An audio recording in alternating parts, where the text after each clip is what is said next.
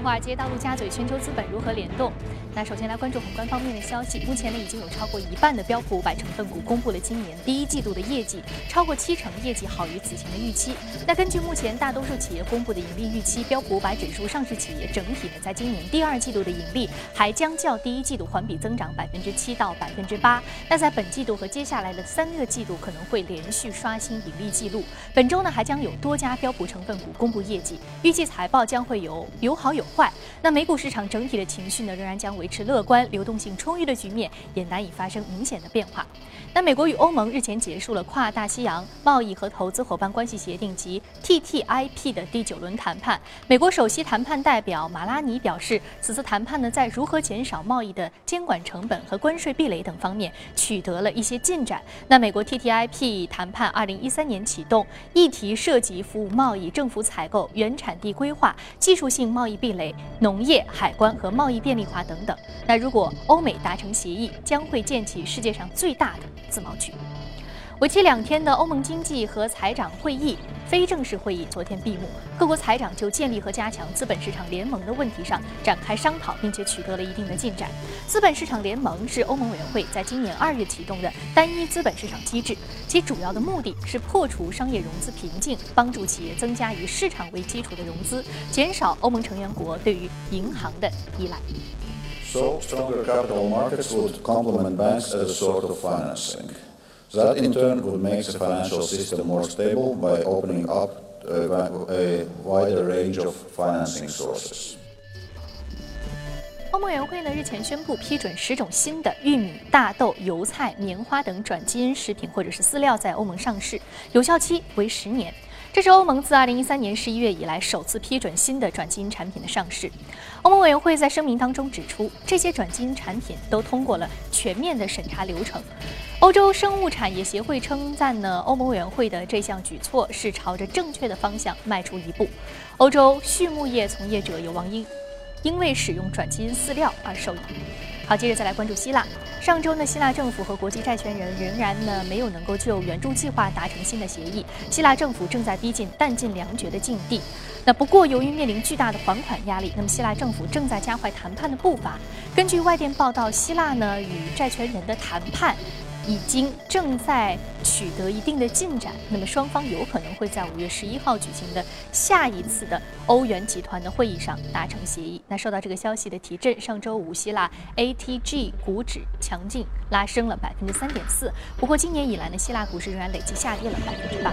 好，刚刚我们浏览完了宏观方面的消息，我们再来看一下美股三大指数隔夜的一个涨跌幅情况，我们通过盘面来了解一下。我们看到是全线上涨的道琼斯工业平均指数呢，上周五收盘上涨了百分之零点一二，纳斯达克综合指数上涨百分之零点七，标普五百指数的涨幅百分之零点二三。好，接下来我们再来关注到的是有关于中概股方面的。中国中概股呢，上周五收盘涨跌互现，三只股票涨幅超过百分之八，其中陌陌上涨了百分之八点七八，微博涨百分之八点二四，四只股票的跌幅超过百分之三，搜房网跌百分之六点零七，而唯品会跌幅是百分之三点零八。那么隔夜华尔街。机构又关注哪些消息呢？马上来关注到的是第一财经驻纽约记者葛维尔在收盘之后给我们发回的报道。科技股上扬继续提振，纳指在上周五再创新高。微软财报利好，大涨百分之十。虽然微软也提及了强势美元的影响，但硬件销售和商用云计算业务的增长帮助抵消了这部分的负面影响。亚马逊股价上周五窜升百分之十五，虽然亚马逊上季度财报再次出现亏损，不过在华尔街眼中，对物流和 Prime 视频方面的投入所导致的支出扩大，对公司长期的增长来说是有利的。加之亚马逊首次披露的云计算业务 AWS 营收达到十六亿美元，较去年同期上涨了百分之四十九。运营利润达到百分之十六点九，成为财报的一大亮点。至少有三家券商调高了对亚马逊的评级，其中高盛重申买入评级，并将未来一年的目标定价从四百五十美元上调到五百一十美元。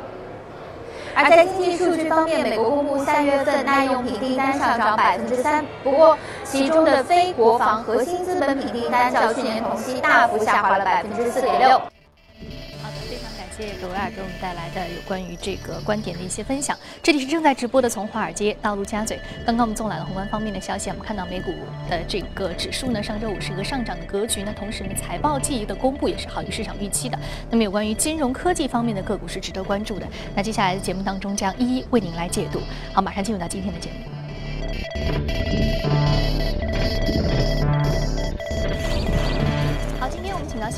呢是来自于星展银行个人业务的副总裁许戈先生，许先生早上好。岳飞你好。同时，我们将和数据观察员朱勇聊一聊有关于 A 股数据面的话题。早上好，朱勇。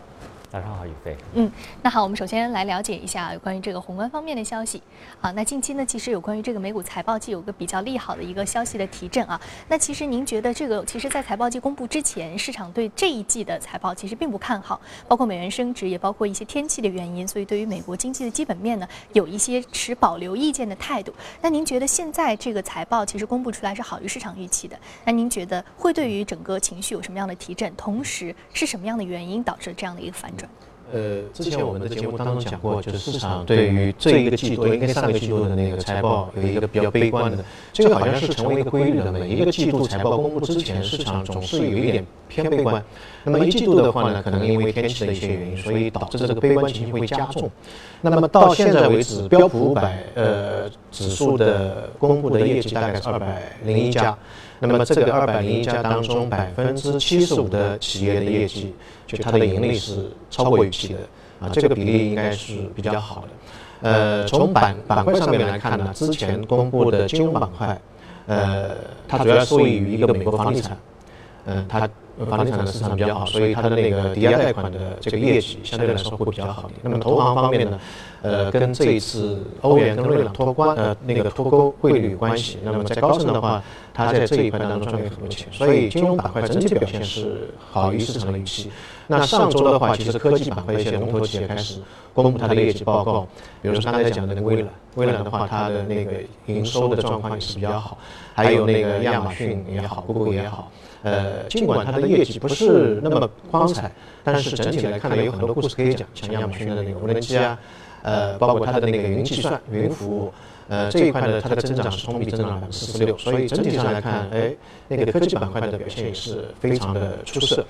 那么未来一段时间当中，呃，可能是要小心一点，可能还是会有反复，不会一直那么好。可能在几几周当中的美股的业绩公公布当中，一个呢，大家要小心美元。美元的影响其实现在有一些体现，但还没有完全体现出来。美元因为呃最近一段时间强势的这个势态比较比较大。那么美元对于美元强势对于美国股票市场的影响比经济要大。呃，标普五百的企业当中，它的营收有百分之四十六是出口的，所以这一块对它的影响会比较大一点。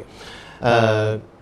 另外一个呢，对美国经济的影响可能不大。那么，呃，美元的强势对美国经济只有百分之十三的 GDP 只有百分之十三的一个影响。那么最后一个大家关注的就是今天晚上应该明天凌晨的苹果的业绩报告。那么苹果现在在美国的这个股票市场当中，它是大到不能倒。大到不能差的一个，所以对于整个呃资本市场接下来一个风向起到一个非常重要的引领作用。因为一季度的话，大家预期科技板块的整个盈利增长是百分之零点七同比，如果去掉苹果的话，是下跌百分之五点一。所以苹果的业绩报告大家非常要关注，明天早晨是非常重要的一天。嗯，好的。那明天早晨呢公布的这个苹果的业绩报告，可能对于整个这个市场的一个影响呢，可能说是非常的大。好，那么接下来可能我们再来关注到的是有关于苹果这个，包括 Apple Watch 在内，也包括它接下来还有什么样的一个新产品的推出。那可以说，这个大到不能倒的公司啊，已经成为这个不仅仅是互联网行业、科技行业，也是整个美股资本市场的一个重要的风向标了。好，接下来我们通过榜单来了解一下上周五涨幅居前的板块和个股分别是什么。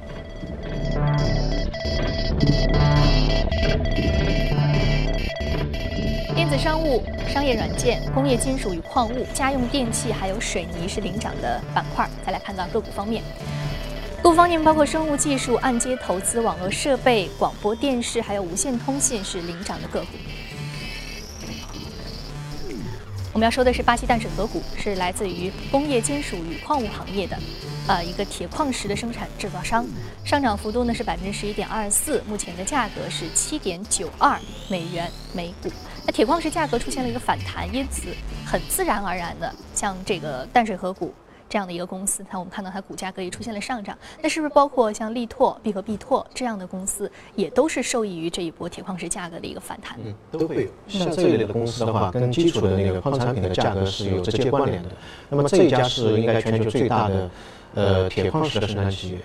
当然，它是北美最大的一个矿产的一个企业，嗯，再加上力拓，还有那个必拓、必和是三大的铁矿石的生产企业。它被誉为是，呃，亚马逊的一个引擎，引擎，那么是巴西的皇冠呃那个皇冠上的一个宝石，所以它的那个整个呃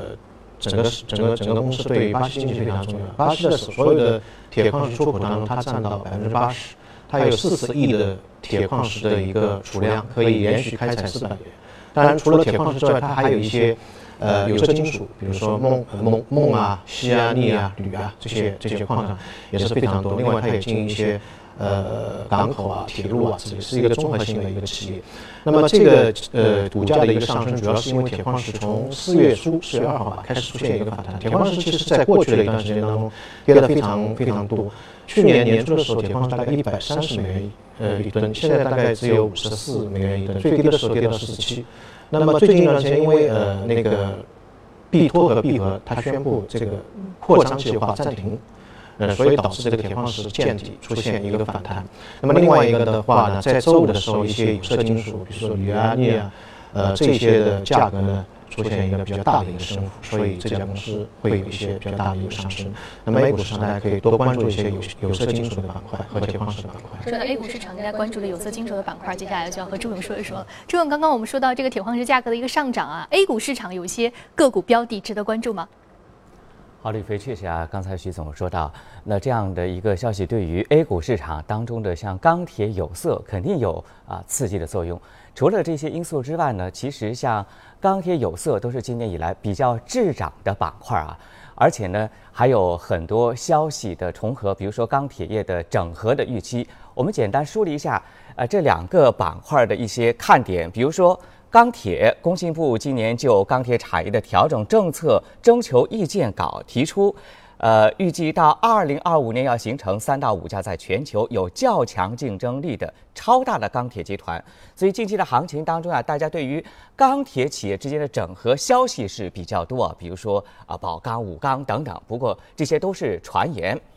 我们来看一下数据面的情况，钢铁行业整体一直表现得非常的低迷，呃，但是从去年的数据当中看，尽管销售收入还是负增长，但是利润已经有百分之四十点三六的呃明显的增长，主要之前的基数比较低，去年的时候呢，呃，已经从基数低的基础上有反弹的迹象。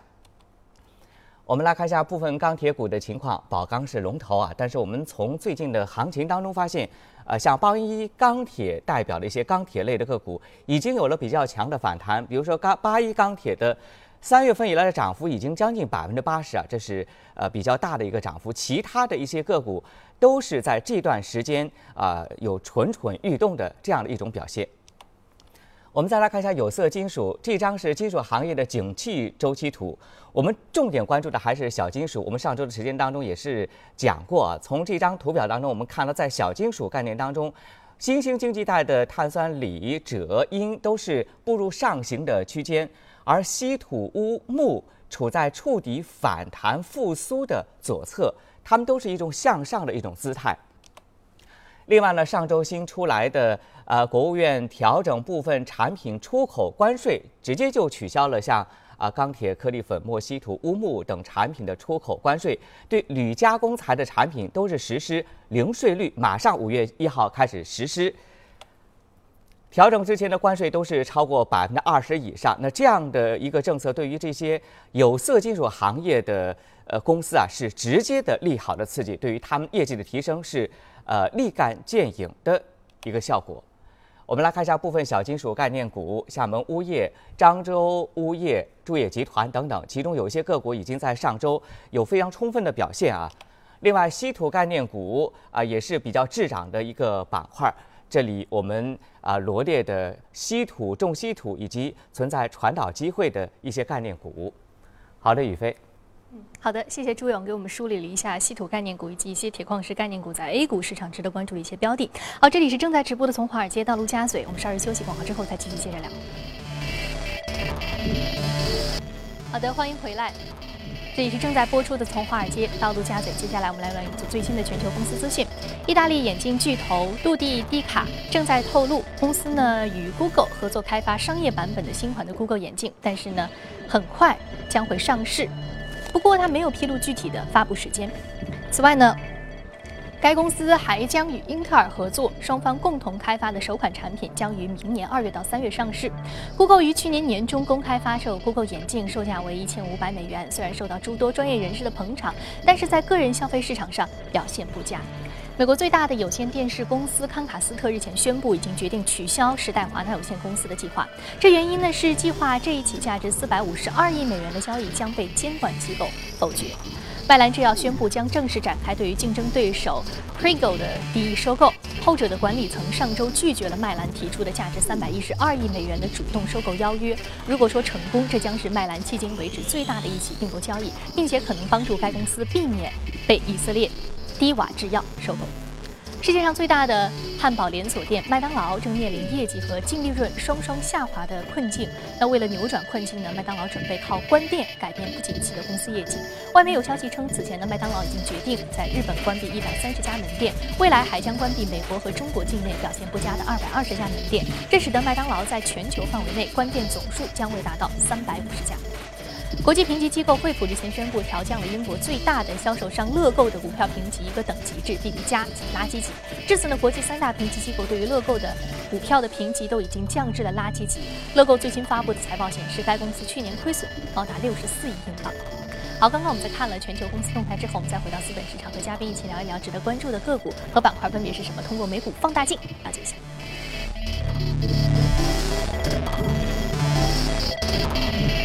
说的是 Wayfair，是在线家居家居电商一个。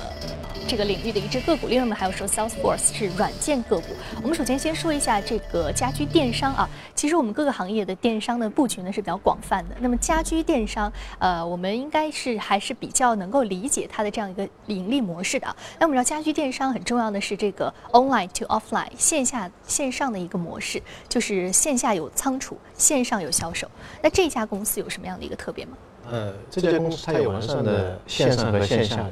呃，在美国现在电子商务也是非常红火。刚才我们看到排行榜当中第一名的，在周五也是那个电子商务的这个板块。呃，以前我们家居这个板块应该讲了很多了。那么这种线上结合家居，就有点互联网加那种概念，还是头一回讲。那么这家公司的话，它市值不是特别大，十二亿美元。呃，是关于两个呃有有志向、有野心的年轻人的故事。那么当时零二年的时候呢，两个年轻人就是创立了一个网站。这个网站非常小，呃，叫 CSN，呃，这家网站呢就是卖家庭的娱乐的一些家电，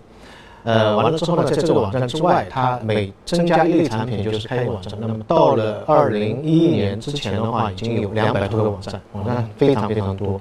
并且呢，这个这家公司其实在中国有有很多人也是非常知道，原因在于它在华尔街的这个融资史当中是一个比较异类的一个公司，因为它从零二年开始。白手起家到二零一一年之前，呃，没有融过一次资，就没有用投资人一分钱。所以它完全是用自有资金在运营。对，然后到二零一一年的时候，它做到五个亿美元的一个销售额，呃，这个这个金额，而且是家具这一块是非常大的。那么到了二零一一年的时候呢，哎，那个投资人呃那个创始人开始他想转变一个思路。于是那个时候接受了那个分投一点六个亿的一个分投，然后呢，把它下面两百多个网站都合并起来，因为这个品牌效应就被稀释了，做了那个微费尔那个。那么这家呃微费尔呢，它下面有呃三个品牌，第一个就是微费尔，它是做终端的一个家居。还有一个高端欧摩的，那么做的是比较好的一些一些材质的一些呃家具的饰品。那么还有一家呢，就是那些呃全球的这个设计师，他可以卖自己的产品，有点像淘宝那种感觉，就大家来开店。所以它这个网站上面现在呃有八千多个供应商，呃一万两千多个品牌的那个分类都在这个上面。所以现在做做起来，它的这个道路走得非常好。那么去年的十月份。IPO 上市，IPO 的时候，呃，价格是上上行百分之三十。那么今年的话，呃，这家公司的业绩也是非常不错，而且它的股票的回报率很高，从年初到现在已经达到百分之六十四的一个一个回报率，市场对它的这个经营模式非常认可。它的成功之处呢，呃，在于它对那个市场的呃这个客户定位非常明确。之前它是做那个呃婴儿潮一台的，它是对那个高端的客户，三十五岁到六十五岁的女性，百分之七十的客户她是女性。另外呢，它的那个收入，客户的收入一般在六万美金到十七点五万美金。它的这个衡量也是非常精确。那么现在稍微有点改型，因为整个呃新生代出现，就是在美国叫千禧一代啊，千禧十八岁到三十五岁，对对，这这一代他们的上网习惯非常好，所以他们的这个回头率达到百分之五十以上，所以这是它的客户定位上面啊非常成功。另外一个，美国家居市场它的整个市场容量也比较大，有两千五百亿美金的一个年年化的一个一个市值，而且每年有二点三的一个增值。所以，随着一个市场的扩大，另外一个现在智能家居的一个兴起，呃，这家企业的股票还被市场非常看好。我们看到这家公司的股票呢，主要是来自于它所在的这个领域，还有整个智能家居的一个前瞻性的一个预期。那接下来我们再和朱勇聊聊这个话题。朱勇，刚刚我们说到智能家居啊，那在 A 股市场上有什么相关的消息可以给我们分享一下吗？好的，宇飞，互联网渗透到每一个角落。我们说一下智能家居的一些情况啊，这个行业的发展前景十分的广阔。我们来用数据说话。智能家居的产业链从产业链受益顺序啊，呃，由上游的零部件的厂商、硬件设备的厂商到系统集成厂商、数据服务厂商。我们来看一下，呃，智能家居产值的一个预测，到二零二零年产值将会突破一万亿元，其中智能终端的市场规模或突破八千亿元。智能家居渗透率的预测，目前的智能手机、电视的渗透率还是比较高啊，占到百分之四十以上。而智能冰箱、空调的目前的渗透率不高，预计到二零二零年，这个渗透率都会超出百分之三十八以上。尤其在智能手机、智能电视、智能洗衣机方面，产业链的部分上市公司，家电、智能控制器、社区安防、路由器芯片等，我们重点说一下。电器方面的一些看点啊，比如说家电个股目前的估值仅仅高于银行，作为这样一个防御性的板块，这是一个看点之一。另外，它的业绩增速快速的回升，我们从去年的呃业绩增速看到，美的集团是百分之九十七点五，TCL 百分之五十点九三，啊，像青岛、海尔都是将近百分之二十啊，而上市公司整个目前的业绩增速百分之九都不到，明显是高于整个的上市公司的。呃，整体的平均的增速。另外，最近的地产的松绑啊，也是推动家电需求的一个看点。这是我们统计前一周房屋成交的增速啊，也是在迅速的提升当中。呃，几个龙头的行业转型布局互联网，这也是呃对于整个家电行业的后期看好的一个逻辑或者说因素之一。好的，宇飞。嗯，好的，谢谢朱勇给我们梳理了有关于这个家具电子商务行业的有关于相关的一些情况。那接下来我们再看到另外一只个股是这个 Salesforce，Salesforce 是来自于软件行业的个股啊。我们知道软件行业的股票呢其实非常的多，但 Salesforce 它主要的一个核心产品是定位在什么样的领域？呃，它是全球最大的客户管理软件以及云计算、云服务的一家供应商，市值很大，四百三十一亿美元。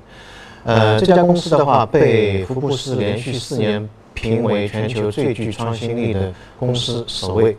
呃，它创新在什么地方呢？一个呢，呃，它我们过去的软件的一个传统概念就是我要下载一个软件，然后在电脑里面运行，在这个过程当中会碰到很多问题，病毒啊等等之类的。呃，那么它的软件呢，就是放在网页上面的，你只要有一个入口，有一个用户名进去就可以用到它里面的所有的程序。那么另外一个呢，他提出一个呃口号叫做呃软件就是服务，所以它被称为软件的终结者。呃什么意思呢？就是说我呃如果说一个企业现在要用一个软件的话，呃首先它要有一台服务器，因为我以前也做过类似的东西，做一台服务器还要叫一个可能技术人员去维护啊，然后还有可能内内部的一个搭建等等很多的很很多复杂的事情。但他的意思就是说后台所有的事情我都帮你做了，根据你的需要。我都快速帮你做了。普通的做这么一个后台的话，可能要几个月甚至一年。它的话几天到几周，根据你的需要就全部帮你做了。你只需要做的是你自己用这个软件就可以了。所以他把后台的东西全部给包了，然后通过云计算的话，在全世界各个地方都可以用到这个软件。所以，呃，它的整个创新性在在全球软件业商当中是非常好。那么另外一个呢，它的那个，呃，它的那个创始人叫做呃马克那个呃贝里奥，他是以前是甲骨文的全球最年轻的高级副总裁，二十七岁就做到一个一个这个位置。然后呢，他当时发现软件行业有这个机会，就就就出来做了这个这个软件公司。那么呃现现在整体上来看的话呢，呃在美国啊，甚至在全球，呃，五百强的企业当中，很多都是用它的客服管理的这个软件，它的眼光非常准确。原因在于它这个软件的话，特别对于跨跨国公司，它可以实现全球的同时的一个管理。比如说，它的那个用户包括 IBM 啊、微软啊，还有那个英孚，英孚就是我们那个呃英语的那个教育机构、培训机构。英孚用它的软件的话，如果说它有一个一款新的英语培训的程序的话，它可以在网上全球同时的公布，而且马上可以看到它的销售的数据，对于它的客户管理非常好。无论是对于教育机构而言，还是对于公司企业而言啊，可以说是这种呃有关于这种客户管理、有关于这种运营管理的这种软件，其实是需求量非常大的。那接下来我们再和朱勇聊一聊。朱勇，刚刚我们说到有关于这个软件行业啊，关于这个客户管理软件这方面的一些信息，那在 A 股市场上有什么对应的标的吗？好了，宇飞，在啊前一天的观众见面会上，我们就罗列了一张表，去年呃涨幅不大的计算机软件行业，今年以来是涨幅最大的一个行业，因为这个行业的看点非常多，政府的呃政策力度非常大啊，这是我们罗列的几个看点，呃，特别是近期的互联网加政策的驱动，更加使得这个行业啊。呃，大家非常的关注。那么从数据来看，深成指扩容信息技术已经成为第一权重行业，而且从啊业绩的数据来看，零七年到去年，我国的软件收入呈现稳步增长的走势啊，每年都是百分之二十以上的稳定的增速。另外，软件收入平稳增长当中，预计到今年将会达到四点二万亿的规模，这是一个非常大的规模。呃，我们梳理一下软件行业的部分上市公司涉及到的产业链细分的话，软件外包、管理软件、电力行业、金融、医疗、电信行业，那涉及到的个股还是相对比较多的。宇飞。好的，谢谢朱勇给我们梳理了一下这个软件信息行业目前是第一权重行业啊。好，这里是正在播出的从华尔街到陆家嘴，非常感谢两位嘉宾的一个精彩解读。那有关节目的具体内容呢，您可以扫描屏幕右下方的第一财经的二维码，并且呢来搜索我们的板块。我们刚刚讨论过的有关内容啊、个股啊，您都可以从这个板块当中所了解到。此外呢，您还可以到荔枝和喜马拉雅电台搜索第一财经进行收听。好，休息一下，马上八点钟的财经早班车再一起来关注一下国内市场。那节目的最后呢，我们来关注一下英格兰超级联赛第三十四轮的一场焦点战役，切尔西客场零比零战平了阿森纳，夺冠在即。